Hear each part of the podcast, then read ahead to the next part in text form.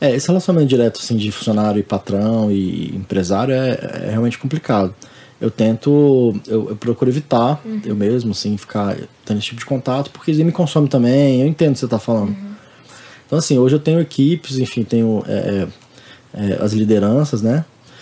Mas o momento, eu acho que é o mesmo momento que eu estava falando mais cedo sobre o momento certo de arranjar um investidor. Você tem que sentir se, se faz sentido você botar um gerente e pagar por ele, para poder te liberar e você fazer outras coisas que vão continuar fazendo a empresa crescer e trazer faturamento para o negócio.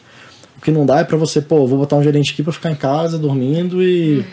Entendeu? Então, é, se você está pensando em crescer, se a, a, administração da loja, você sabe que ela já está organizada, de um modo que ela já tem um processo, já tem pessoas ali que já fazem, que já andam com os pés próprios, assim, que se você botar um gerente você consegue sair dali, eu acho que faz sentido. Então, esses são os momentos certos de, tra de trazer um gerente, para o gerente passar a lidar com esses funcionários, é justamente se você tiver com esse interesse de sair da loja para poder crescer. Uhum.